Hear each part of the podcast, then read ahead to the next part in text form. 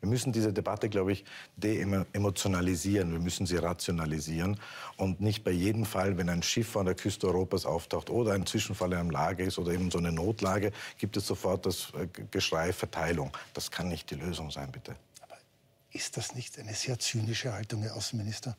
Nein, da geht es ja um nicht. 13.000 Menschen, da geht es um ein paar hundert Kinder. Ich weiß, was Sie meinen. Es geht jedes Mal nur um ein paar Menschen, um ein paar Kinder oder 1000 oder 13.000 und dann sind es 50. Das ist nicht zynisch, das ist leider Gottes ein realistischer Pragmatismus, den wir haben. Und wir haben doch, unsere Position ist ja nicht über Nacht entstanden. Sie ist aus bitterer Erfahrung aus den Jahren 2015 und 2016 entstanden.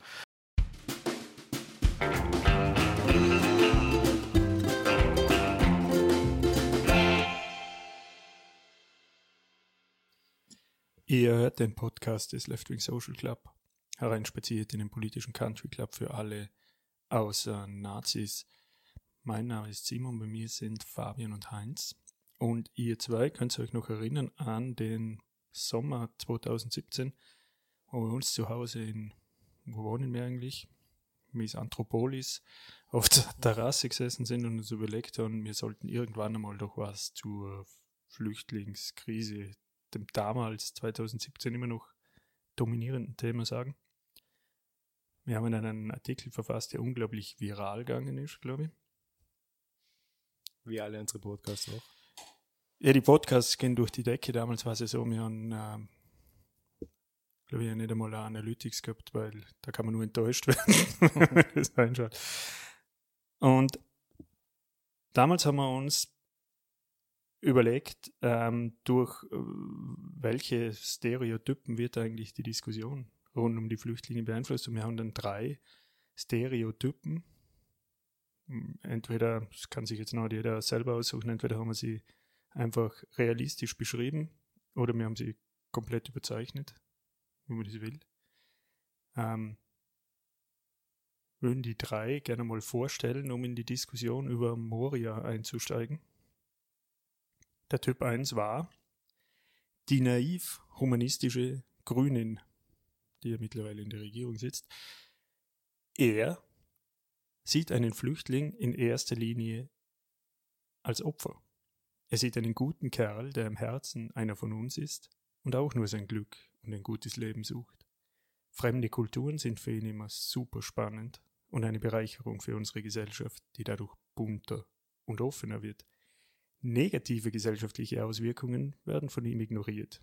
Flüchtlingshilfe wird zum Lifestyle, der Flüchtling zum Refugee, den man zum Essen bei Freunden mitnimmt oder der lecker für einen orientalisch kocht. Das haben wir jetzt gerade in dem Moment alles ausdenkt, das ist so flüssig, wie sonst schon immer redet, oder? Heutzutage will man das natürlich gendern. Ja, ja. da waren wir damals einfach Noch nicht so weit. Ja, da waren wir noch nicht so weit. Ja. Der Typ 2, der Keller-Nazi. Er ist traditionell xenophob. Ausländerfeindlichkeit ist bei ihm ein Kulturgut. Für ihn stehen fremde Kulturen mit unserer grundsätzlich in Konflikt und passen nicht zu uns. Er sieht unsere Kulturen einerseits schon von innen durch Verweichlichung und Dekadenz bedroht und empfindet andere Kulturen, vor allem die islamisch geprägten, als aggressiv und fürchtet, sie könnten unsere Schwäche ausnutzen. Er sieht in jedem Flüchtling einen potenziellen Gewalttäter und Islamisten, schlicht den Barbaren. Echte Flüchtlinge gibt es für ihn nicht. Er sieht nur Menschen, die in ihren Ländern nichts erreicht haben und sich nun zu uns ins gemachte Nest setzen und es sich bei uns auf unsere Kosten mit unseren Frauen gemütlich machen wollen. Er sieht sich als denjenigen, der hart schuftet, um das Essen auf den Tisch zu bringen, das er jetzt mit ungebetenen Gästen teilen muss. Für ihn ist das Boot voll. Und unser dritter Typ, 2017 wohlgesagt, war der Typ Außenminister Sebastian Kurz. Er gefällt sich als Pragmatiker. Er sucht nach lokalen Lösungen für einen globalen Konflikt und denkt, dass das gelingt. Ein guter Deal für Österreich ist für ihn möglich und ausreichend. Für ihn kann Humanismus und Nächstenliebe monetär bewertet werden. Flüchtlingshilfe wird zu einem Luxus erklärt, den man sich leisten können muss und den sich Österreich nicht mehr leisten kann. Für ihn kann Flucht aus Gründen des wirtschaftlichen Elends nicht akzeptiert werden, denn in seinen Augen ist dieses Elend ja hausgemacht. Die Globalisierung hat für ihn keine Schattenseiten und er findet, es wäre ein Fehler zu glauben, dass der Wohlstand der einen mit der Armut der anderen etwas zu tun hätte. Naja, was meinen da jetzt drei Jahre später? Treffen diese Typen überhaupt noch zu? Auf den Sebastian Kurz meinst du, prinzipiell. Ist der Sebastian Kurz noch der Typ Sebastian Kurz, als den man damals beschrieben Genau, hat? also das hat sich sicher überholt. Ähm, ja, die Frage ist, wie man, was man da für eine andersrum, wenn, wenn, dann wird man glauben, dass der Sebastian Kurz im Moment eher für den Typ Keller-Nazi steht. Oder? Das muss man fair sagen. Die Frage ist, ähm, ich glaube, ein bisschen Hintergrund, ein bisschen Kontext muss man schon einsteuern. Oder? Es geht jetzt eigentlich darum, dass in, das, das Flüchtlingslager Moria, das ist auf Lesbos, oder? Griechenland. In der Insel in Griechenland. Eine der Inseln, die die pleite Griechen hätten verkaufen sollen Ja, 2000. also, und, und da ist jetzt halt ein riesen Flüchtlingslager und da sind sehr viele Flüchtlinge aus, aus der Türkei gekommen, oder? Oder über die Türkei, muss man sagen. Und halt so irgendwie. Und es war immer schon klare Ansage, auch von den Griechen, die dürfen nicht runter von der Insel, die können nicht auf EU-Festland, oder? Weißt du warum? Na, eben. Weil in dem Türkei-Griech, oder Türkei-EU-Deal festgeschrieben steht, dass sobald ein Flüchtling Kontinentalboden betritt, er nicht mehr in die Türkei zurückgeschoben geschoben Ah, werden darf. okay. Also die müssen dort bleiben. Also, ja, okay. Und die sind jetzt, äh, das Flüchtlingslager, da haben zuletzt wie viele Menschen gelebt? Weißt du das jemand? so? 20.000. 20.000. Aber Ja. geplant was für 3.000 bis 5.000. oder so 2800. irgendwie. Das ist die Zulassung. Also die- seit die ursprüngliche. 2015 gibt es das, das war einmal ein Militärstützpunkt für 2800 geplant und zuletzt, also im Jänner, Februar waren dann 18 und dann 20.000 Und dass da eigentlich. Insassen, wie wir jetzt heute gehört Insassen, haben. genau, Insassen. Und dass da eigentlich schon seit langem äh, nicht nur jetzt aus, aus menschlich-humanitärer Sicht, sondern einfach sanitäre Zustände herrschen, die man sich in Europa so nicht vorstellen kann, ist eigentlich schon relativ lang bekannt. Oder?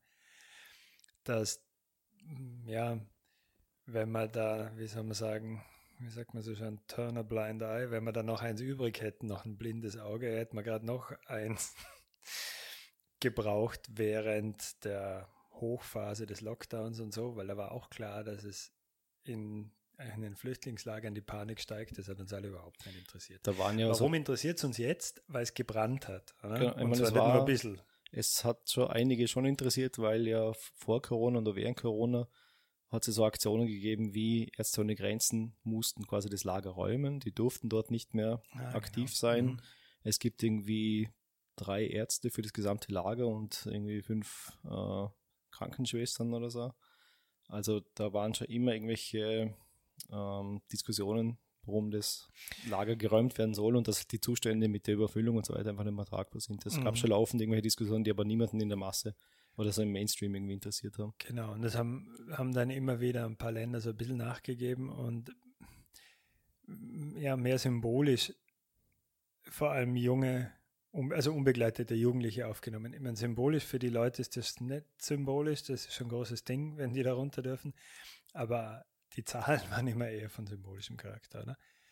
Und jetzt hat es gebrannt, jetzt fällt uns so plötzlich kollektiv wieder ein, ah ja, das gibt es ja, Flüchtlingslager. Es hat schon öfter gebrannt in dem Flüchtlingslager. Also es gab schon mehrfach äh, Tote, ja, die in den Monaten davor mal beim einen oder anderen Feuer dann zu Tode gekommen sind. Also da, da waren ja die Identi- Identitären im Sommer mal und wollten da quasi Europa verteidigen. Die waren ja da in Griechenland und haben sich da Straßenschlachten geliefert. Und äh, da gab es schon davor mal Brände. Und das, das drum, die Diskussion mit Moria, die läuft ja eigentlich schon länger, dass das Ja, ich glaube, wenn man beispielsweise ist sicher empfehlenswert, wenn man auf Twitter dem Erik Marquardt folgt, der ist ein grüner EU-Abgeordneter, glaube ich, aus Deutschland, der das schon lang thematisiert und eigentlich auch die Zustände schon lang kritisiert, der auch regelmäßig eigentlich in dem Lager ist und von dort berichtet. Ähm, und das sind jetzt eigentlich alles Dinge, die der schon lang, von denen der schon lang beispielsweise warnt, dass das passieren wird, so wie das Lager im, im, Mhm. geführt wird, wenn man so sagen will. man, was Corona natürlich noch gebracht hat, war, also das kann man auf Wikipedia nachlesen, beziehungsweise ist dort verlinkt, ähm, dass vom 21. März bis 19. Juli die Flüchtlinge das Gelände nur noch in Ausnahmefällen verlassen haben dürfen. Also die waren da wirklich dann eingesperrt. Und Anfang September gab es den ersten bestätigten Corona-Fall im Lager und daraufhin gab es eine zweiwöchige Ausgangssperre über das ganze Lager. Also das, das da hat man, wenn man sich vorstellt, man ist da drinnen, dann hat wirklich eingesperrt noch. Also da gab es, das, das, war einfach schon viel Druck halt von außen, der da auf dem Lager dann da war. Und mit Corona halt dann im Gepäck. Und jetzt ist halt nochmal mehr hin dort, als es ohnehin schon ja, Jetzt ist Lager hin, oder? Ja. Und jetzt ist halt die Diskussion wieder aufgekommen, sollen wir da nicht ein paar Leute doch aufs Festland lassen? Und in Österreich, wie soll man sagen, wird das recht gemischt aufgenommen, oder? Es gibt dann doch einige Leute, die sagen selbstverständlich und da muss man was tun. Das kommt dann aus relativ erwartbaren Ecken.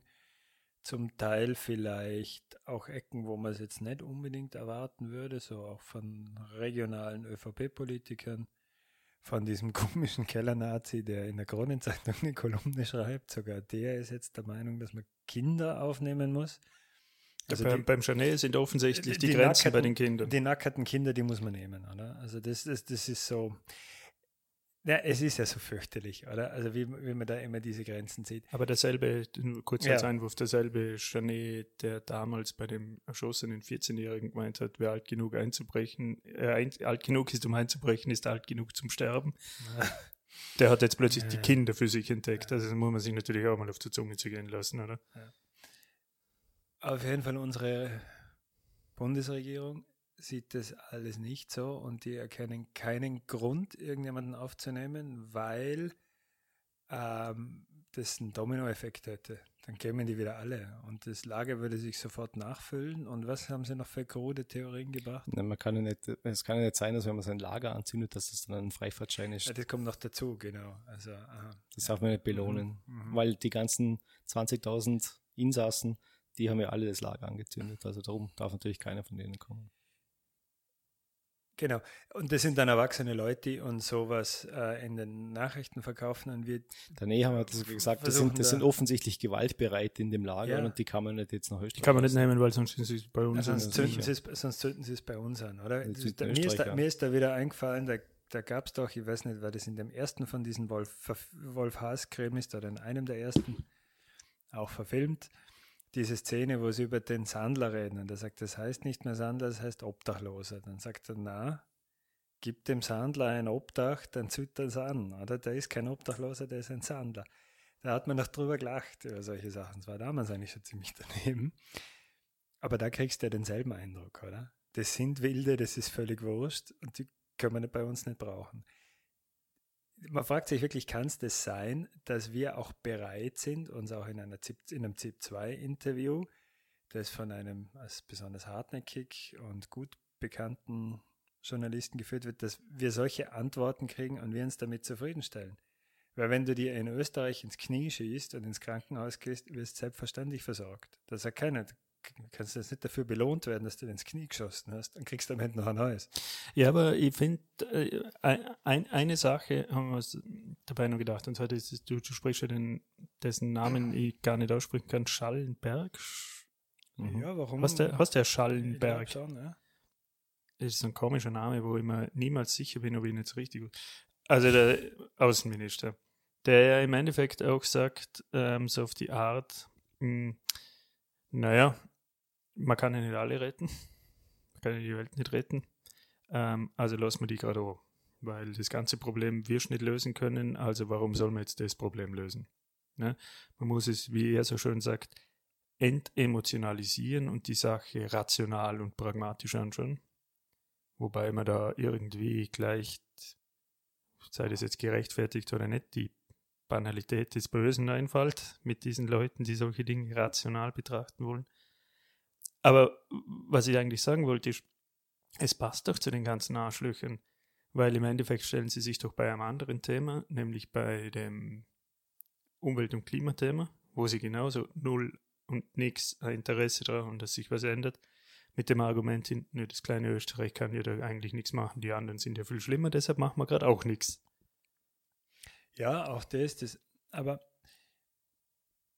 Es ist, einfach, es ist einfach von Grund auf verlogen, weil gerade diese Aussage, man muss es entemotionalisieren, naja, jetzt hätten sie ja zwei wenig emotionale Jahre gehabt, um sich eine produktiv äh, und äh, in, zwei. In, zwei wenig emotionale Jahre, in denen man nicht ah. viel darüber geredet hat, in denen sie Zeit gehabt hätten, das zu rationalisieren und sich zu überlegen, was Österreich als EU-Mitglied mit anderen EU-Ländern dafür eine Möglichkeit hat, bei diesem Lager vorzugehen, oder? Wenn man sieht, nach fünf Jahren ist das immer genauso voll wie vorher, kann man nicht sagen, müssen wir ignorieren, sondern logischerweise muss man sowas irgendwann mal lösen. Genau, jetzt, jetzt haben wir fünf Jahre gehört, ja. dass man vor Ort helfen soll, aber da ja. ist genau null passiert, oder? Also genau. Also da darf man sich da nicht wundern. Äh, also da muss man sagen, entweder war das damals schon eine Lüge und man wusste es, oder man hat vor Ort nicht geholfen oder Hilfe vor Ort funktioniert halt unter diesen Umständen nicht. Es gab keine Hilfe. Österreich hat weder irgendwelche Entwicklungshilfen oder sonst irgendwas großartig erhöht, äh, dass da irgendwo Hilfe aus Österreich quasi irgendwo hingeflossen genau. wäre. Also es waren ja. nur leere Worte ohne irgendwelche Taten die letzten fünf Jahre. Genau, also nicht so, das klingt dann, also ich, ich wüsste jetzt auch nicht, was da die einfachste Lösung ist. Ich glaube, man muss ein paar Punkte. Es gibt doch keine einfache Lösung. Ja, man muss, ein, na, aber man soll jetzt, wir wollen jetzt auch uns nicht auf irgendeinem hohen Ross präsentieren, dass das alles easy wäre und das trotteln werden, sicher nicht. Aber, aber die Frage aber wir ist, reihen uns halt wieder, wir reihen uns, wir reihen uns wieder in diese Visegrad in Richtung Ungarn und Polen und so weiter ein, dass wir jetzt, es gab ja diese aus Moria, Deutschland holt Kinder, Frankreich holt Kinder, alle holen irgendwelche Kinder Erwachsene sind offensichtlich selber schuld und die muss man nicht holen. Zumindest mal, wie du sagst, besser ein wenig als gar nichts. Aber Österreich hat sich halt wieder in diese Reihe mit den Visegrad-Staaten eingereiht, wo man das komplett ablehnt. Also wir sind da total noch auf Kurs wie unter FPÖ, ÖVP, äh, trotz Grünen jetzt in der Regierung, wo man solche Hilfen einfach kategorisch nicht anbietet und nicht äh, durchsetzen kann. Und das finde ich auch wieder schlimm, weil da zeigt sich einfach, dass da nichts gelernt wurde. Und auch diese damaligen Versprechen und jetzt ja wieder vor Ort helfen, ein Maßnahmenpaket schnüren und irgendwie ein paar Millionen irgendwo hinschicken und dann haben wir wieder unsere, Schuldig unsere Schuldigkeit getan. Das ist ja wieder die gleiche Geschichte, die jetzt da kurz probiert, um uns drucken. Ja, und dass die Hilfe vor Ort seit Jahren gelogen ist. Ich meine, der Johannes ja. Huber von Die Substanz hat es ja die Woche die Zahlen noch einmal gezeigt, wie viel pro Kopf eigentlich Österreich für die ach, wie heißt das, das UNO-Flüchtlingshilfswerk äh, ausgibt. Also das ist Augenauswischerei. Die Hilfe vor Ort wird seit Jahren eigentlich, da wird das Wasser abgedreht. Und man tut aber so, als ob man da was tun würde. Das ist die reinste Heuchelei, was da passiert. Ja, und es lässt sich ganz leicht überprüfen, wenn man nach wie vor äh, 20.000 Menschen hat in einer Lagerkapazität, die für 2.800 ausgerichtet wäre, ob man das nicht ausgebaut hat. Das ist sonnenklar, dass Hilfe vor Ort nicht stattgefunden hat. Ja, und dann tun sie aber, Fabian, oder? Sie stellen sich hier hin, der Schallenberg wieder kurz und alle und sagen, ja, gut, die Griechen haben genug Unterstützung gekriegt, die kriegen das halt nicht hin. Da sind wir wieder bei den anderen Stereotypen, oder? Die faulen Griechen, die das alles nicht herkriegen, die wollen ja nicht und so. Aber ich finde, das ist ja, was, was ja eigentlich darstellt, wenn man, wenn man sagt, Österreich, mitten in Europa, kleines Land, was soll Österreich da ausrichten, dass sich an dieser Flüchtlingskrise irgendwas ändert? Mag was dran sein. Aber wir sind ja Mitglied in der EU und die EU als Ganzes hat sehr wohl sehr viele Möglichkeiten, da was beizutragen. Und egal wie sie es drehen und wenden, selbst den Ratsvorsitz, den Österreich gehabt hat, haben sie überhaupt nicht dafür genützt, dass sich bei dem Thema irgendwas ändert. Die haben ja null. Im Gegensatz. Die, eben, die haben alles vernadert und hintenrum kaputt gemacht. Wir waren ja sogar die, die diesen UN-Flüchtlingspakt zum Scheitern gebracht haben, oder? Eine ja, der genau. wenigen. Ja. Also wir waren genau die Verhinderer für das Ganze. Und das äh, habe ja vom luxemburgischen Außenminister gehört, oder, dass da zum Beispiel der Kurz einer dieser Vernaderer ist, die auf EU-Ebene jeden Fortschritt in die Richtung blockiert.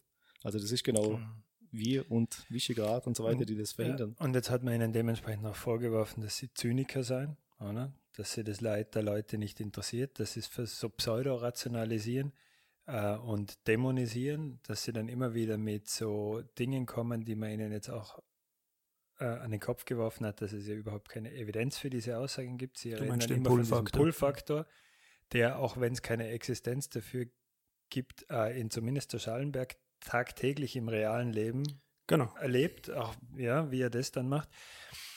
Ähm, und argumentieren mit Flüchtlingsströmen und Flüchtlingsbewegungen, die 2020 in dem Sinn ja gar nicht vorhanden sind. 2000, die, die Jahre 2013 bis 2015 waren ja völlig, auch geopolitisch völlig anders als jetzt. Das ist sicher zynisch. Da muss man sagen, ja, dann seid ihr halt die Gruppe Kellernazis, die sich denkt, äh, lieber tot als bei uns, oder? Es ja, interessiert das war die, wollen, Frage die von vorher, warum macht er das denn? Der Kurz, der ist ja so ein, ja. so ein Typ, der sich so ein bisschen feimanmäßig auch noch im Fanline dreht, weil es Wählerstimmen und wo kann jetzt da wieder Umfragepunkte sammeln, genau. irgendwie dreht. Und warum macht jetzt sowas, das offensichtlich ja sehr unpopulär ist? Also sogar sowohl in der ÖVP als auch sogar in der Krone, die jetzt auch schon äh, mit den Kindern argumentiert. Also da hat er jetzt irgendwie, entweder hat er komplett aufs falsche Pferd gesetzt, weil er denkt, das wollen die Österreicher hören. Oder er denkt sich, die FPÖ, die ist jetzt so ein bisschen im Zerfallen und tut sich ein bisschen im Strache streiten. Jetzt kann ich quasi nach rechts alles ein bisschen dicht machen und absichern und jetzt spiele ich mal den harten. Und ich glaube, glaub, das, ist ein guter Punkt. Ich glaube, das ist ein guter Punkt. Da kriegt er, da, da kann er sozusagen seine Reichweite recht leicht erweitern äh, und auf eine sehr große Wählergruppe äh, da Einfluss nehmen oder andersrum sich denen anbieten und wirklich viel verlieren tut er nicht, wirklich viel das riskieren tut er nicht und für, für eine freundliche, also jetzt akut, längerfristig verliert er vielleicht schon, aber jetzt akut bricht ihm da nichts ein. Es, ja, wird ja nicht, es wird ja auch nicht gewählt im Moment. Ja, aber seit Corona ist er schon ein bisschen am Straucheln. Also das Ganze mit diesem Hilfsmaßnahmenpaket im Finanzministerium, mit den Staatshilfen für die Unternehmen und so weiter, das hat ja alles nicht wirklich rund funktioniert. Und jetzt hat er wieder ein Thema, wo ich glaube schon eine große, ein großes Interesse da ist und das viele mitbekommen wo er vielleicht wieder das falsche Pferd setzt. Und, und vielleicht ist seine Idee so, wenn jetzt dann noch die 20 Prozent von der FPÖ mir hole, dann habe ich die absolute in Österreich. Aber ich glaube, dass das, Heinz, dass du da an, an, auf der richtigen Spur bist, weil das, der Schallenberg, der ja eigentlich für sich hier so humanistischer Diplomat ja ist, genau der gut ausgebildet und in feinen Kreisen unterwegs und bla bla der ja eigentlich in seinem Interview mit dem Wolf, Fabian, du hast ja jetzt eh schon äh, mehrfach angesprochen, der eigentlich ja genau den Mythos dort wieder weiterspinnt, der aus der kompletten Fascho-Ecke kommt. Dieses 2015 darf sich nicht wiederholen. Wir haben die Kontrolle verloren, die, die, die Grenzen sind überrannt worden. Das ist ja alles ein Mythos eigentlich. Und Man das über fünf Jahre Zeit gehabt, sich Pläne zu machen, was passiert, wenn sich wieder Flüchtlinge der Grenze nähern. Ja, man hätte, also nähern, jetzt ich sage mal nur, nur ein einziges Beispiel. Man hätte, weil man ja wusste 2015, dass man wirklich überlastet war, was die Asylanträge angeht, man hätte ja jetzt was machen können, dass man die Verfahren beschleunigt, mehr Leute hat, die das abarbeiten können, dass das wirklich einmal schnell funktionieren würde, sowas. Aber da passiert einfach nichts und gar nichts. Und die einzige Maßnahme, die die haben, ist, die sollen wegbleiben. Koste es, was es wolle. Ja, ich glaube, es, es, geht, glaube nicht um die Verfahren, es geht, glaube um die Machtlosigkeit an der Grenze, dass man einfach die Grenzen öffnet und die dann einfach unkontrolliert und ohne Identitätsfeststellung alle durchgewunken hat. Aber der Frame, dass man sagt, 2015 darf, nicht, darf sich nicht wiederholen, jetzt mit Moria, das ist eine komplett andere Situation. Es geht darum, jetzt da irgendwie 15.000 Leute noch auf die EU zu verteilen. Genau, eins mal hat keine Grenzen geöffnet, weil die Typen waren in Ungarn. Ja, die Grenzen ja, waren die Grenze, offen. Die österreichische Grenze, die sowieso offen ist. Und, ja. warum, und warum hat man die Grenze äh, quasi geöffnet? Was war das doch im Endeffekt? War das ja ein Pakt, dass man die Leute vor allem nach Deutschland durchlässt? Ja, und warum, worum ging es? Im Endeffekt, man wollte verhindern, dass das so weit kommt, dass der Orban schießen lässt auf die Leute am Bahnhof. Oder? Weil das war doch, das haben dann alle im Nachhinein vergessen. Aber das war das, was eigentlich äh, das Bedrohungsszenario war, dass irgendeiner von den wahnsinnig gewordenen Hardlinern in Europa äh, da einen auf Law and Order macht und ein Unglück passiert. Ja, ja, es war ja, ich meine, wie sie heißen, die komische Tante von der AfD, die Frauke. Petri. Petri, danke. Ja, die ja dann einen. Ja, die dann ja einen auf uh, Ulrike Meinhof gemacht hat mit, naja, wenn es hart auf hart kommt, natürlich darf geschossen werden. Also genau, das sind da Dinge, die hat man komplett ins Gegenteil verkehrt und man tut so, als ob die überrannten Grenzen und Kontrollen verlieren, dass das einfach, wie genau. der Schallenberg sagt, die Realität war. Genau, und da hast du absolut recht, das muss man nochmal betonen. Das ist ein Fascho-Spin und das ist das, was übrig geblieben ist von der ganzen Sache. Und eins gibt da absolut recht, das kann man überhaupt nicht vergleichen mit einer Situation, wo es darum geht, dass man 15.000 Leute, die schon seit langem die, dieselbe Größe haben, für die es keine Lösung gibt, für die die Lösung, dass sie dort bleiben, wo sie sind, unerträglich ist. Man kann da jetzt doch wirklich nicht erwarten, dass manche Leute die nächsten Jahrzehnte in diesem Lager verbringen. Natürlich muss man dafür eine Lösung finden. Es, es gibt nichts anderes, oder? Der Punkt ist halt, und wir haben das da auch, jetzt habe ich vorher unseren Artikel da zitiert, zu ausgiebig vielleicht, von 2017, wo man ja eigentlich, oh, das Problem ist ja, was tun, eine einfache Lösung für das Ganze gibt es ja nicht, oder? Es, es ist ja auch nicht so, dass wir jetzt uns irgendwie herausnehmen würden, dass wir wüssten, wie man dieses Migrationsproblem, wenn man es überhaupt als Problem bezeichnet. Ich würde zwei Dinge aber auch nicht vermischen. Jetzt geht es mal darum, ein Problem zu lösen, wo 15.000 Leute jetzt oft obdachlos sind und keine Unterbringung haben und gar nichts. Ich glaube, das Problem lässt sich schon lösen. Dass sich das Problem, Heinz, lösen lässt, das wissen wir, weil ich weiß nicht, ich glaube, die Liste an Gemeinden in Österreich, Deutschland und in anderen EU-Ländern, die sich schon bereit erklärt haben, Leute aufzunehmen, da sind die schon weg. Mhm.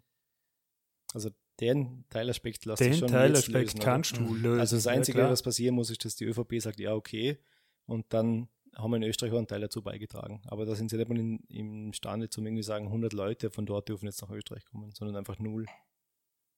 Ja, und die, Fra die Frage ist wirklich, ist äh, vor allem der türkise Teil unserer Bundesregierung einfach, ich würde nicht einmal sagen zynisch, weil ich, ich halte die auch nicht für irgendwelche äh, Blofeld-Masterminds, sondern einfach borniert genug. Das interessiert sie nicht. Das, das sehen Punkt, sie ja. nicht. Das sehen sie nicht. Sie wissen, dass sie mit Gutmenschen tun und Willkommensklatscherei auch nirgends landen können, weil da gibt es andere Parteien, die das abgraben. Da gehen sie nicht fischen. Sie wollen die FPÖ-Wähler haben weil es ist Campaign Season, es geht um Wien. Das ist das Ziel, das, das sie sich genommen das haben, dass nicht. sich auch die Bundesregierung in den Wiener Wahlkampf einschaltet um irgendwas geht es ihnen dabei. Aber ich habe bis jetzt nicht kapiert, aber anders kann ich mir das, das nicht erklären. Das glaube ich nicht, weil die einzige Geschichte, mit der der Fabian Kurz der jahrelang, Fabian Kurz. Also, der Fabian, Entschuldigung, der Sebastian ja, Kurz jahrelang hausieren gegangen ist, ist, dass er die Balkanroute geschlossen hat. Das ist sein einziges Thema gewesen, wie er an die Macht gekommen ist, wie er auf die, große Stimme, auf die großen Stimmenanteile gekommen ist. Dass ihn das Thema jetzt nicht interessiert, das glaube ich nicht. Ich glaube, dass er felsenfest sogar daran glaubt, dass er das Richtige macht, weil es er glaubt daran, dass es mit dem Pool-Faktor stimmt, er glaubt daran, dass wir da untergehen, er glaubt daran, dass das noch mehr kommen dass, und vielleicht glaubt er sogar daran, wenn er jetzt das macht, dass dann mehr Leute wegen ihm im Mittelmeer ertrinken, weil sie glauben, sie können jetzt nach Europa kommen. Ich glaube sogar, ich glaub, dass er das. Ich glaube nicht einmal, dass ihm inhaltlich irgendwas an dem Thema Migration liegt, sondern das wird immer wieder gebracht, weil da war er der Macher. Da es hat er Österreich du, gerettet. Da hat er sich auf internationaler Fabian, Bühne durchgesetzt. Es liegt ihm auch halt. nichts am Glücksspiel. Aber das Nein, macht er halt, weil er schon. Aber eins, was dem, was dem schon ein bisschen entgegensteht, ist seine ganzen Aussagen als Integrationsminister, wo er auf einem völlig anderen Kurs war, bis er gemerkt hat, dass er mit dem nichts reißt. Und ich glaube nicht, dass der einen Pull-Faktor, ich glaube, die kann mir in einer Diskussion erinnern, wo er diesen Pull-Faktor scheiße mal des Langen und des Breiten ausgetragen hat. Das ist was, da habe ich mich, kann ich mich gut erinnern, ohne dass ich es wiedergeben kann, wie das gelaufen ist. Das hörst du an und sagst, ja, ja, mhm. Na, warte mal. So einfach ist es nicht, aber da ist die Diskussion schon fünf Minuten weiter, bis du auf das kommen bist, weil das einfach so eine Pseudologik hat. Das stimmt halt nur nicht, aber es ja. lässt sich gut verkaufen und das kann ich da in zwei Sätzen in jeder fucking Talkshow erklären. Aber und alles andere ist, naja, und man muss schon schauen und hier und da und muss man. Aber ein Kenner des Sebastian Kurzes sagt, dass er das so, dass er so dran glaubt und das ist der Tom Meyer Europa. Aber dann, ja, aber dann ja, das, ist das nur ein Kenner. Aber dann ist es doch wirklich so, dass es da in der Politik wenig erwachsene Menschen zu geben scheint. Oder? Sie können sich ja nicht einmal jetzt auch bei dieser Geschichte im Mittelmeer behaupten Sie jetzt, ja, dadurch, dass man die Seenotrettung da drangsaliert, fahren weniger Ruderboote aufs Mittelmeer. Sie reden aber von riesigen Gebieten, wo jetzt einfach gar keiner hinschaut. Also das ist ja das Niveau, das kannst du auch philosophisch betreiben, wenn, wenn im Wald ein Baum umfällt und keiner ist da, ja, Fabian, macht er überhaupt Fabian, Lärm. Wenn man Corona, wenn man Nein, das ist, Fabian, das ist aktuelles Witz. Beispiel, wenn wir bei Corona nicht testen, dann haben wir keinen Infizierten. Ja, genau. Nein, das ist dieses, dieses Trump. Ja, das sagen ja die Kritiker, Zahlen, je mehr man testet, desto mehr Fälle sind Zahlen, tun mir, Zahlen tun mir weh. Das sagen, das sagen die, die mehr testen. Du, aber das einzige bezeichnende Bild, wir haben das eh selber mal ein ähnliches in einem anderen Zusammenhang auf, auf Twitter gestellt. Der Vogelstrauß. Die Typ stecken ihren Kopf in den Sand und sagen, jetzt ist es vorbei. Das ist wie das Kind im Schrank. Augen zu. Genau. Seh dich nicht. Im Frühjahr konnte ich nicht, da war ja Corona. Ja. Jetzt ist Aber er nicht kommen wir, mal, kommen wir mal zu der anderen Hälfte von der Bundesregierung. Weil die ÖVP ist das eine und die, die können zu Recht kritisiert, weil sie sicher halt maßgeblich die sind, die das alles verhindern. Weil die Grünen würden ja sofort mitmachen.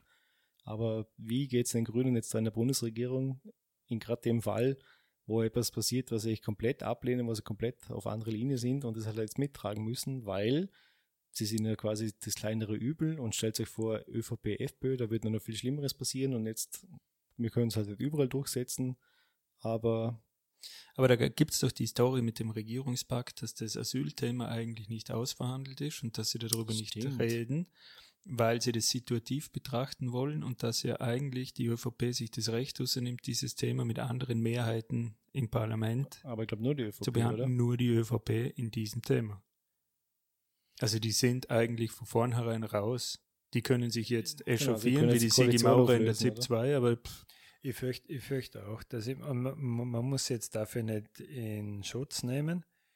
Äh, man muss ihnen das auch in Zukunft vorhalten, oder? Die Grünen, wenn diese, wenn Sebastian Kurz es mal schafft, eine Regierung durchzuziehen, ohne sie zu sprengen, muss man natürlich bei der Wiederwahl die Grünen beim Wort nehmen und sagen, ihr könnt mit denen nur noch mal in eine Koalition gehen, wenn dieses Thema dann anders im Regierungspakt steht. Aber ich finde schon auch, im Moment tun sie sich ganz schwer, weil sie können auch nicht einmal, sogar wenn sie jetzt die Koalition brechen und mit anderen Parteien äh, entscheiden wollen, wenn die, solange die FPÖ mit der äh, ÖVP mitstimmt oder mit den Türkisen mitstimmt, haben die anderen keine Leihwahl. genau, das ist klar. Das ist halt wirklich ein Patt, oder? Also für die Grünen ist das eine richtig blöde Situation. Sie können nur hinter den Kulissen versuchen, irgendwas zu beeinflussen und es wird ihnen dann aber auch die Butter vom Brot genommen Und auf- werden, wenn es ihnen gelingt. Und auf oder? der Meta-Ebene, ich finde Kurz auch wieder gut, weil es sind dann Wähler, die sind jetzt von den Grünen enttäuscht. ja. Von der SPÖ sind die eh schon alle lange enttäuscht, das heißt, die gehen vielleicht dann gar nicht mehr wählen. Also so um Wahlergebnisse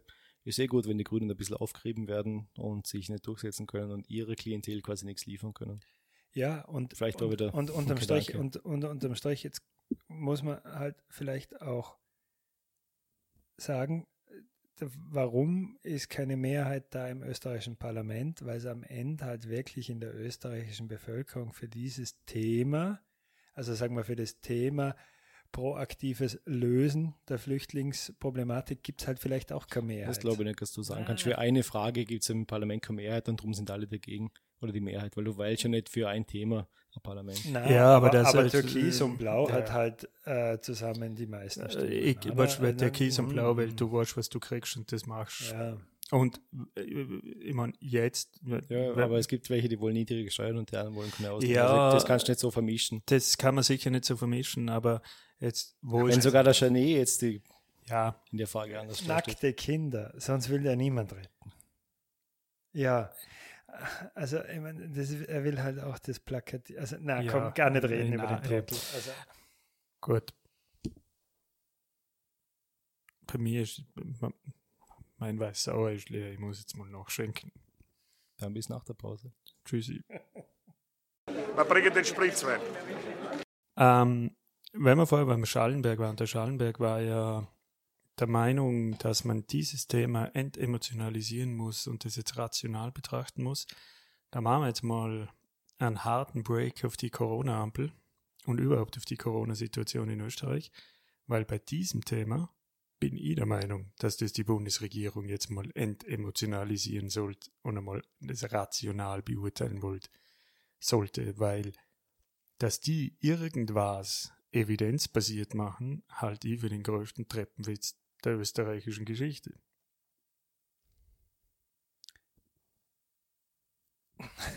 schwierige, schwierige Vorlage, schwierige anzuknüpfen, aber Das schließt durch eins zu eins an. Äh, ja. Aber natürlich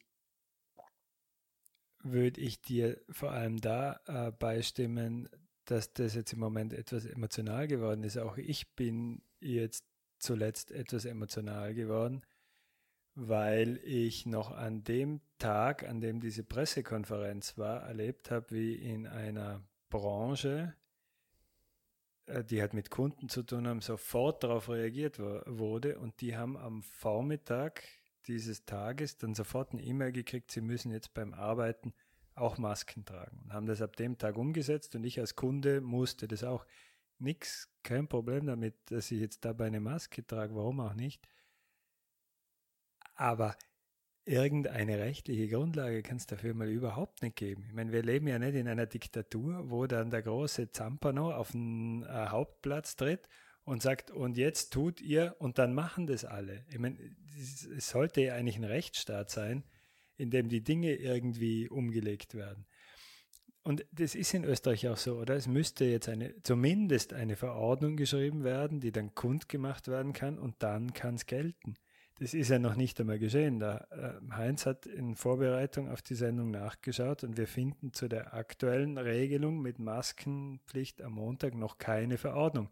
Sie ist aber kommuniziert und soll umgesetzt werden. Spinnen die mittlerweile eigentlich? Also vielleicht sollte man für alle diejenigen Zuhörer, die vielleicht nur uns als Informationsmedium haben, einmal sagen,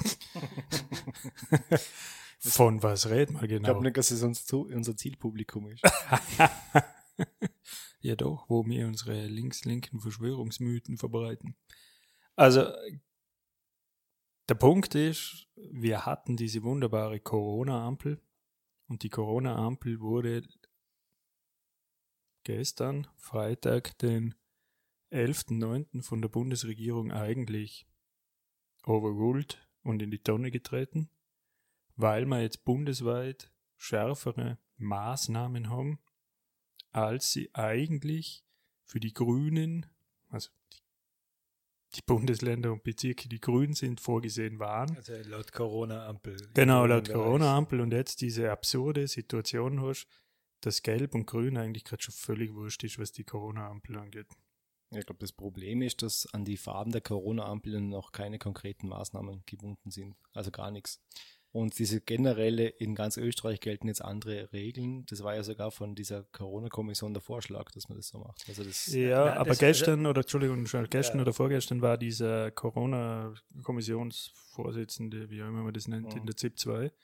Und der hat gesagt, das, das so auf die Art, das stimmt nicht. Es gibt ganz klar gesetzte Maßnahmen, was bei Grün, Gelb, Orange, Rot gilt, hat dann aber eigentlich nur herumgeschwurbelt. Also schlau bin ich nicht. Also in den, in den FAQs, ich glaube, das sind ungefähr 40 FAQs, also man muss ja recht viel erklären anscheinend zu der Corona-Ampel, obwohl sie nur vier Farben hat. Äh, steht nicht drinnen, was konkret dabei steht. Und ich glaube, in dem Interview hat er gesagt, es wird gerade jetzt ausgearbeitet. Also es war jetzt wenig Zeit seit. Steht in den FAQs drin, warum eine Ampel vier Farben hat? Na, nur was die vier Farben bedeuten. Ja, eben, also eine Ampel hat nicht vier Farben. Das gibt's nicht.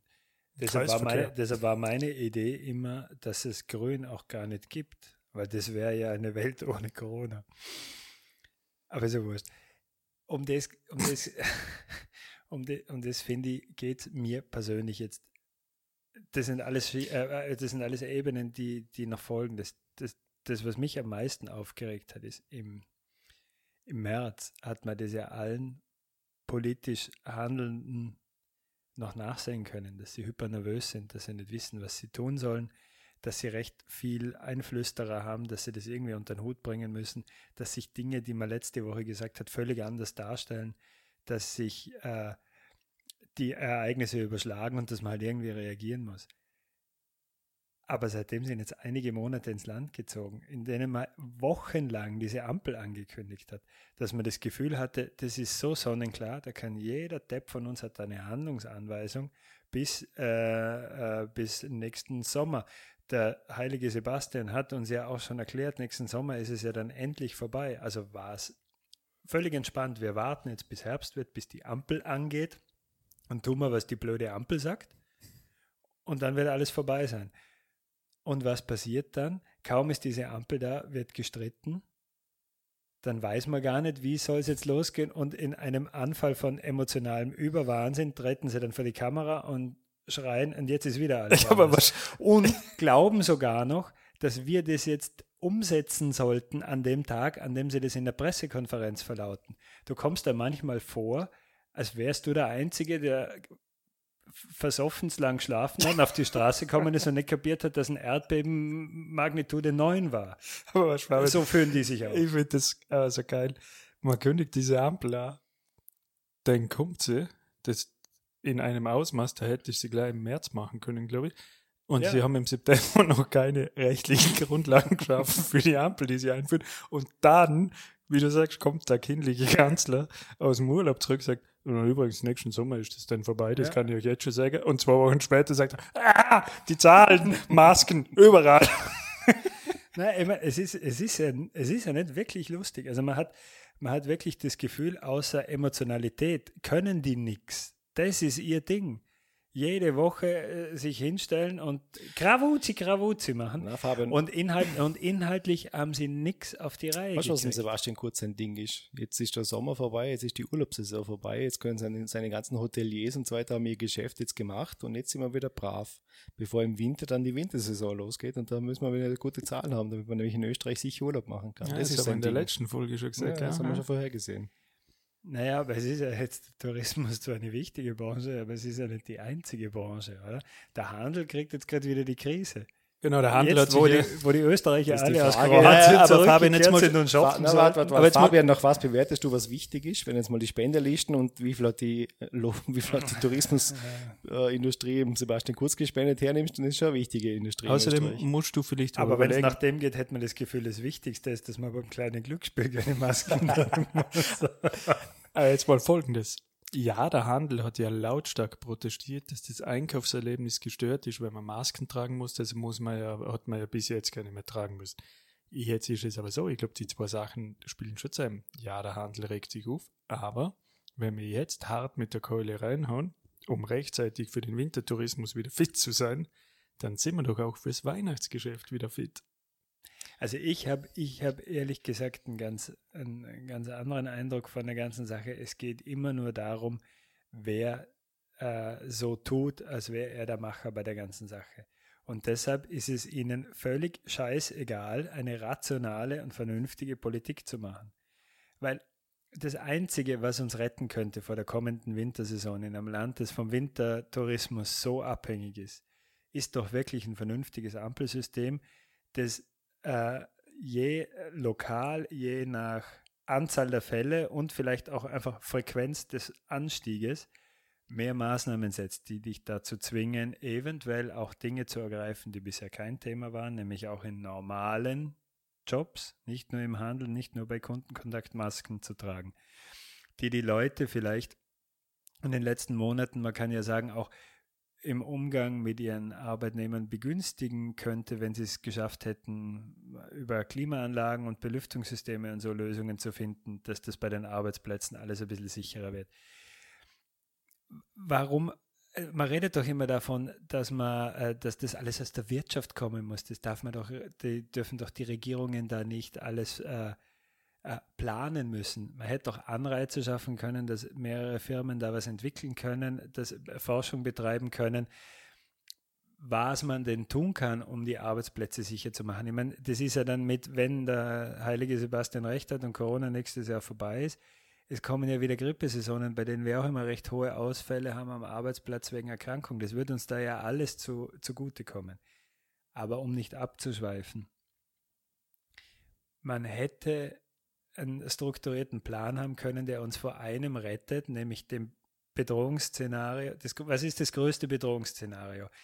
Ist nicht, dass wir alle an Covid sterben und dass unsere Intensivstationen übergehen, sondern dass wir wieder einen Lockdown machen müssen, bevor das passiert. Das ist, weil das ist das, was wir jetzt als Erfahrung gewonnen haben. Das funktioniert.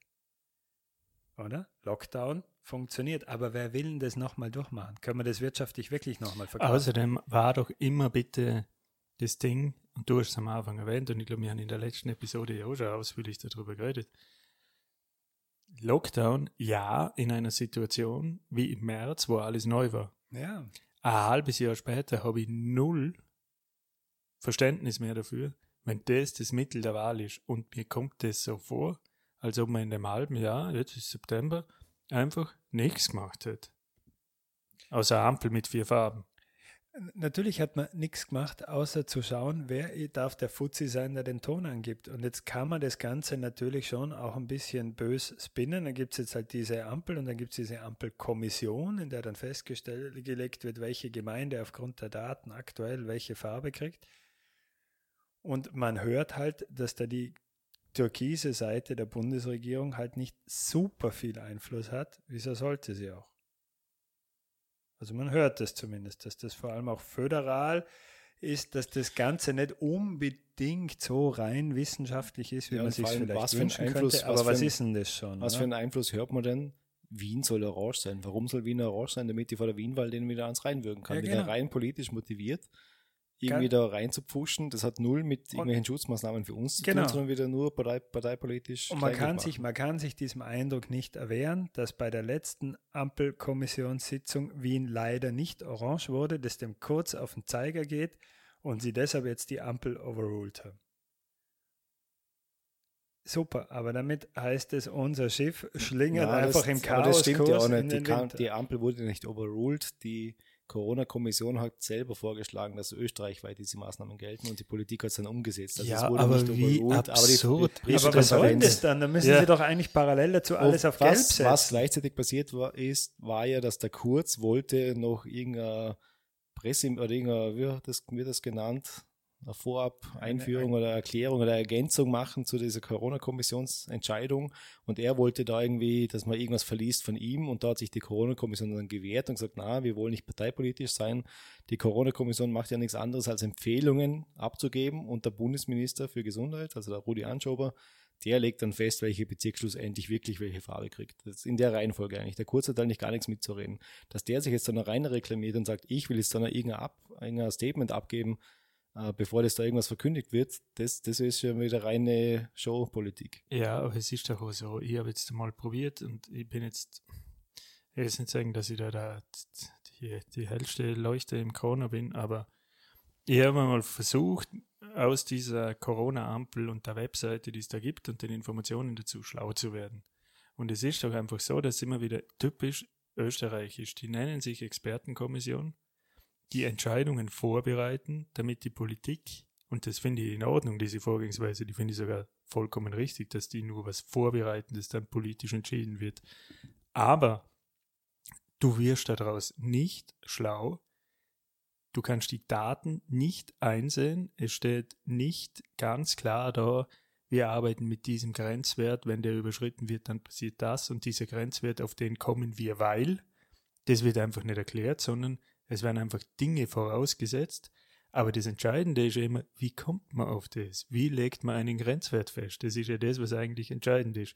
Und da sind wir einfach in Österreich immer da, dass dir das alles vorenthalten wird. Und auf so eine Corona-Ampelkommission, scheiße, die interessiert mich überhaupt nicht. Das sind wir wieder in K und K, geht dich nichts an. Das kann es nicht sein, ein halbes Jahr nach dem ganzen Theater, wenn wir uns wirklich nach dem richten sollten, was da rauskommt. Ich finde auch die, die paar äh, Dinge, die ich jetzt äh, gesehen habe, die da einfließen sollen, irgendwie ist das schon ein bisschen sehr sophisticated. Es sind nicht nur die aktuellen Zahlen, sondern auch der Anstieg der Zahlen in den letzten sieben Tagen. Das war ja banal. Das finde ich, könnte vielleicht sogar schon reichen. Sondern da geht es auch noch um die Cluster und die Cluster Stärke und die regionalen Kapazitäten vom Gesundheitssystem und Pipapo. wo man einfach sagen muss, ist das nicht alles ein bisschen viel für so eine Geschichte, die doch etwas fluide sein sollte? Müssen wir denn zu dem Zeitpunkt, wo wir sagen, ups, wir müssen aufpassen, wir müssen ein paar Maßnahmen verschärfen, wirklich uns denn schon darüber im Klaren sein, ob wir unsere Cluster noch unter Kontrolle haben oder nicht? Oder ist es nicht eher anders, dass wir das ja dann zeitverzögert sehen und eben nicht von Gelb auf Orange springen, sondern vielleicht wieder eine gute Chance haben, auf Grün zurückzukommen, wenn die regionalen, lokalen Gesundheitsbehörden erfolgreich arbeiten. Oder? Also warum überdenkt man das Ganze so? Warum gestaltet man das so kompliziert? Und da, mein, in Österreich bist halt irgendwann mal so, wenn du das zu viele Jahre gesehen hast, hast dann halt den Gedanken, na, damit ein Auslegungsspielraum ist, damit man sich dann halt drehen und wenden kann, wie es einem gerade passt. Und was soll diese scheiß Corona-Ampel wenn das Ziel dann ist, dass man grün sein muss.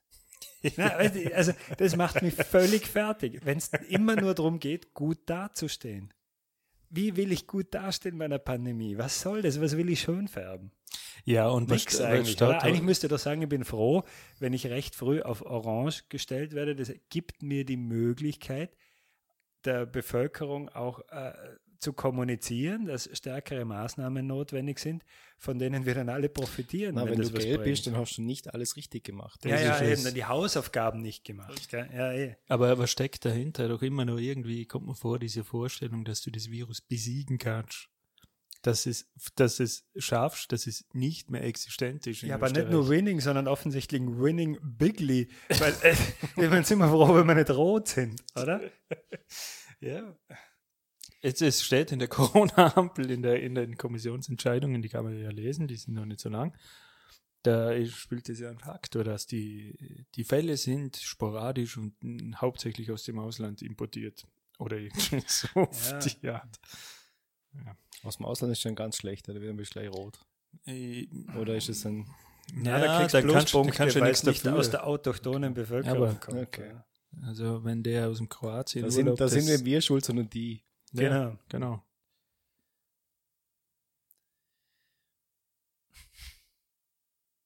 Der, an der Stelle bist du eigentlich fertig, oder? Weil das ist eigentlich eh schon alles, was, weißt du, wenn man, das sagt ja eh schon alles.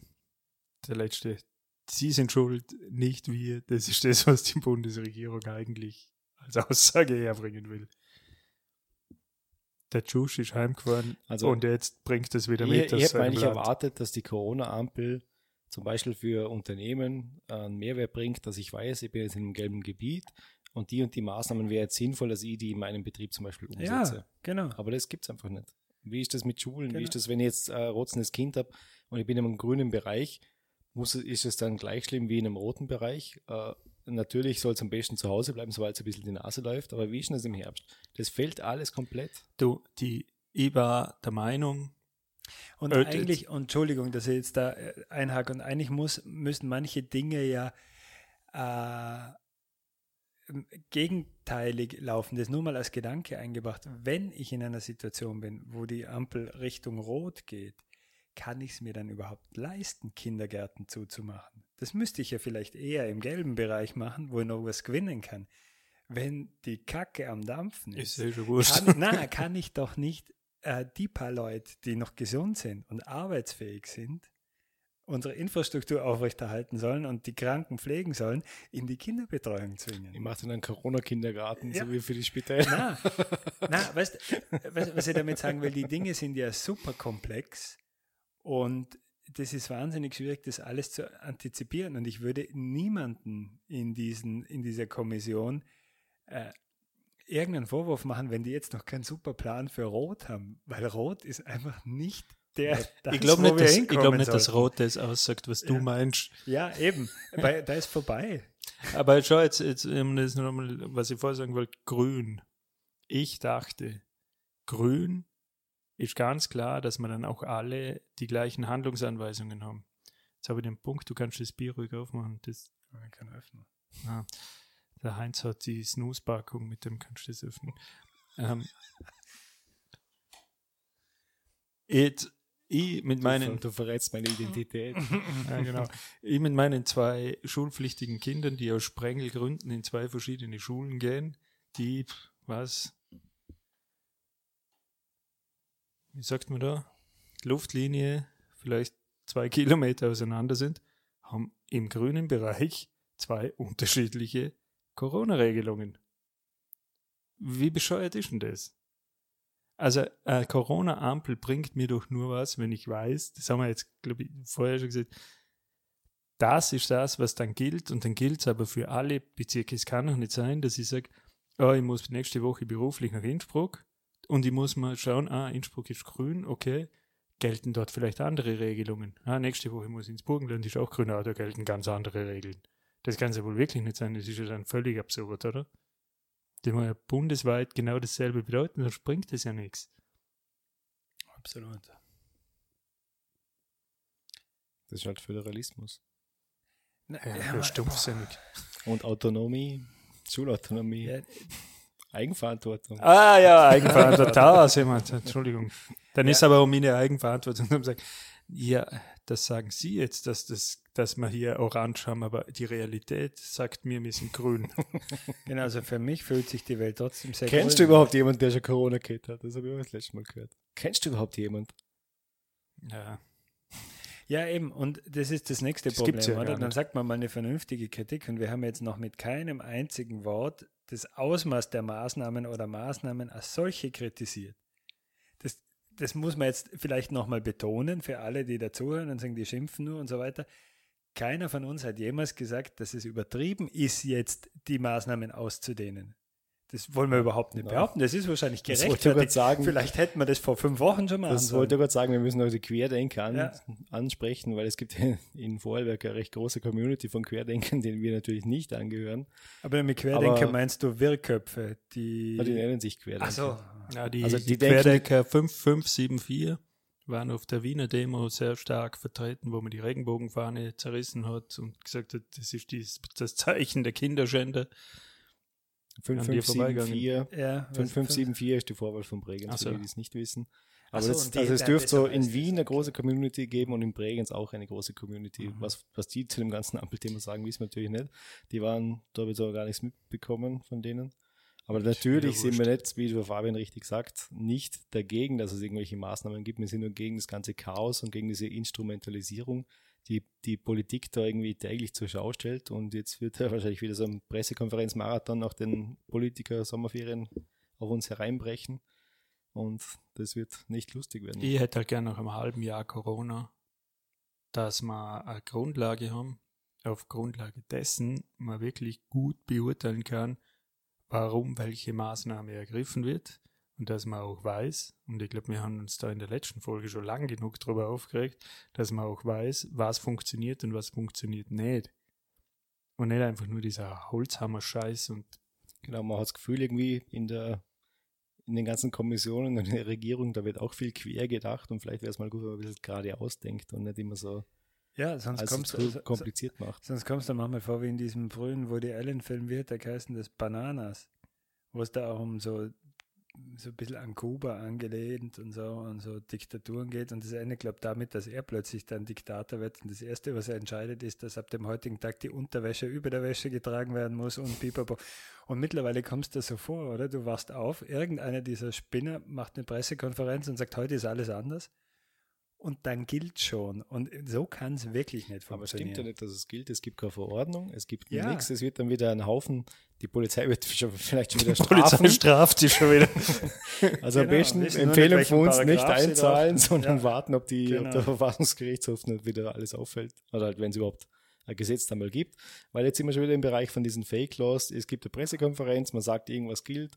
Es gibt keine Verordnung dazu, nirgends ist nachzulesen, was gilt jetzt aktuell überhaupt. Es hat jeder den Überblick verloren. In fünf Zeitungsartikeln sind fünf verschiedene Versionen von dem, was jetzt gilt. Irgendwo habe ich gelesen, äh, in der Gastronomie essen nur noch Indoor mit Sitzplatz. Warum Indoor? Outdoor ist ja eigentlich besser, weil da Frischluft und so weiter da ist. Und in den ganzen Zeitungsartikeln findet sich das Na, nicht. Es so gibt weit, keine Verordnung, wo ich das nachlesen kann. Aber so weit ist es schon gekommen, dass du, weil du liest, Essen soll nur soll nur drinnen am Sitzplatz serviert werden, dass du glaubst, daraus ablesen zu können, dass man draußen nicht mehr bewirten darf. Na, aber das Geile ist ja, Na, dass. Aber weißt du, wie, wie weit schon gekommen ist, weil eigentlich würde man sich doch erwarten, wenn man jetzt plötzlich draußen kein Essen mehr servieren darf, in einem Land, in dem das bisher immer legal war, dass das dann ganz klar kommuniziert werden muss. Aber es kann doch gar nicht sein, Fabian, dass man nicht einmal so weit kommt, dass ein Satz so formuliert werden kann, dass man versteht. Es kann ja nicht sein, dass auf einer Seite steht, und es geht jetzt nur um das Wort, wo steht das Wort nur? Speisen ja. und Getränke indoor nur an Sitzplätzen oder Speisen und Getränke an Sitzplätzen nur indoor. Ja. Ist ein Riesenunterschied. Ja, sicher ist das ein Riesenunterschied. Aber du hast recht, wir alle wappeln umeinander und fragen uns, ja, gilt das jetzt oder gilt das nicht? Komm, gehen wir jetzt heute noch schnell in den Gastgarten, weil morgen dürfen wir nicht mehr. Am Morgen schon, am Montag. Ah, Montag. Ja. Heute ist erst Samstag. Ja. Jetzt müssen wir die Folge aber gleich veröffentlichen, sonst. Die hauen wir jetzt raus, genau. Man kredenzt den Spritzwein wieder. Ja. Häupl. Genau. Ich, ich finde, ich find, was, was unser vorheriges Thema und das miteinander jetzt halt irgendwie verbindet, ist, dass trotz oder gerade im Gegensatz zu diesem ganzen Gerede, vor allem der Türkisen, aber machen sich alle Politiker schuldig, dieses, man muss das entemotionalisieren und jetzt mal rational darüber reden. Sie machen das exakte Gegenteil. Rational machen die überhaupt nichts mehr. Man hat auch mehr und mehr das Gefühl, dass sie auch keinen Stuff mehr haben, der rational zu irgendwas in der Lage ist. Alle hat man rausgeschmissen aus allen äh, äh, ähm, aus, äh, aus allen Ministerien und das geht ja jetzt seit Jahren so, dass mit jeder Legislaturperiode erhaut man die Leute raus, die davor an, an einflussreichen Positionen gesessen also, sind. die Umfärberei ja, mit irgendwelchen Spezies. Naja, Umfärberei ist ja noch fast eine nette Sache. Weil umfärben heißt, ein Experte, ein roter Experte wird gegen einen schwarzen ausgetauscht. Aber irgendwann hast, du Experte, irgendwann hast du das Gefühl, es gehen ihnen die Experten aus. Und wenn sie Experten sind, dann sind auch in diesen äh, Ministerien nur Experten für Politik, die, denen es wieder nur darum geht, wie verkaufen wir das, wie packeln wir da, wie tun wir, dass das Ganze so klingt, als wären wir vorne dran und wären wir die Speerspitze gegen den Untergang. Und inhaltlich sind sie nicht in der Lage, Schritt zu halten. Und das ist das, was einen so aufregt, dass man das Gefühl hat, für Erwachsene ist das Ganze nicht mehr nachvollziehbar. Ja, im Endeffekt können wir aufhören, diese Folge mit dem Satz, ich habe die Balkanroute geschlossen. Stimmt genauso wie wir haben Corona ausgezeichnet gemeistert. Das gibt es bei uns nicht. Ja, wir danken euch auf jeden Fall fürs Zuhören. Wir sind äh, in unserer kurzen Spritzweinpause draufgekommen, dass wir womöglich mehrere Personen als Kellernazis bezeichnet haben. Sei es drum. Genau. Ihr wisst ja, dass es seid. Also, Servus, gell? Baba.